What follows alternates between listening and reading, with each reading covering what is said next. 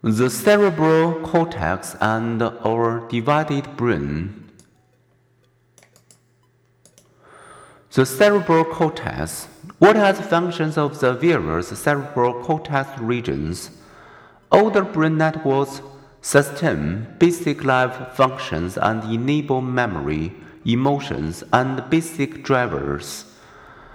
Neural neural networks within the cerebrum the two cerebral hemispheres, contributing 85% of the brain's weight, form specialized work terms that enable our perceiving, thinking, and speaking.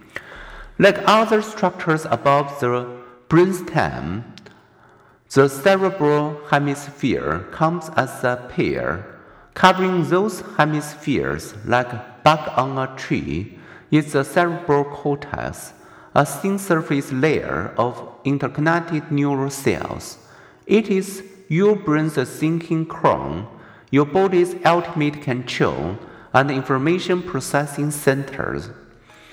As we move up the ladder of animal life, the cerebral cortex expands, tight genetic controls relax, and the organ organism's adaptability increases.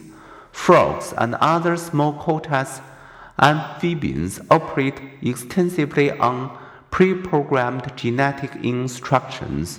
The larger cortex of mammals offers increased capacities for learning and thinking, enabling them to be more adaptable.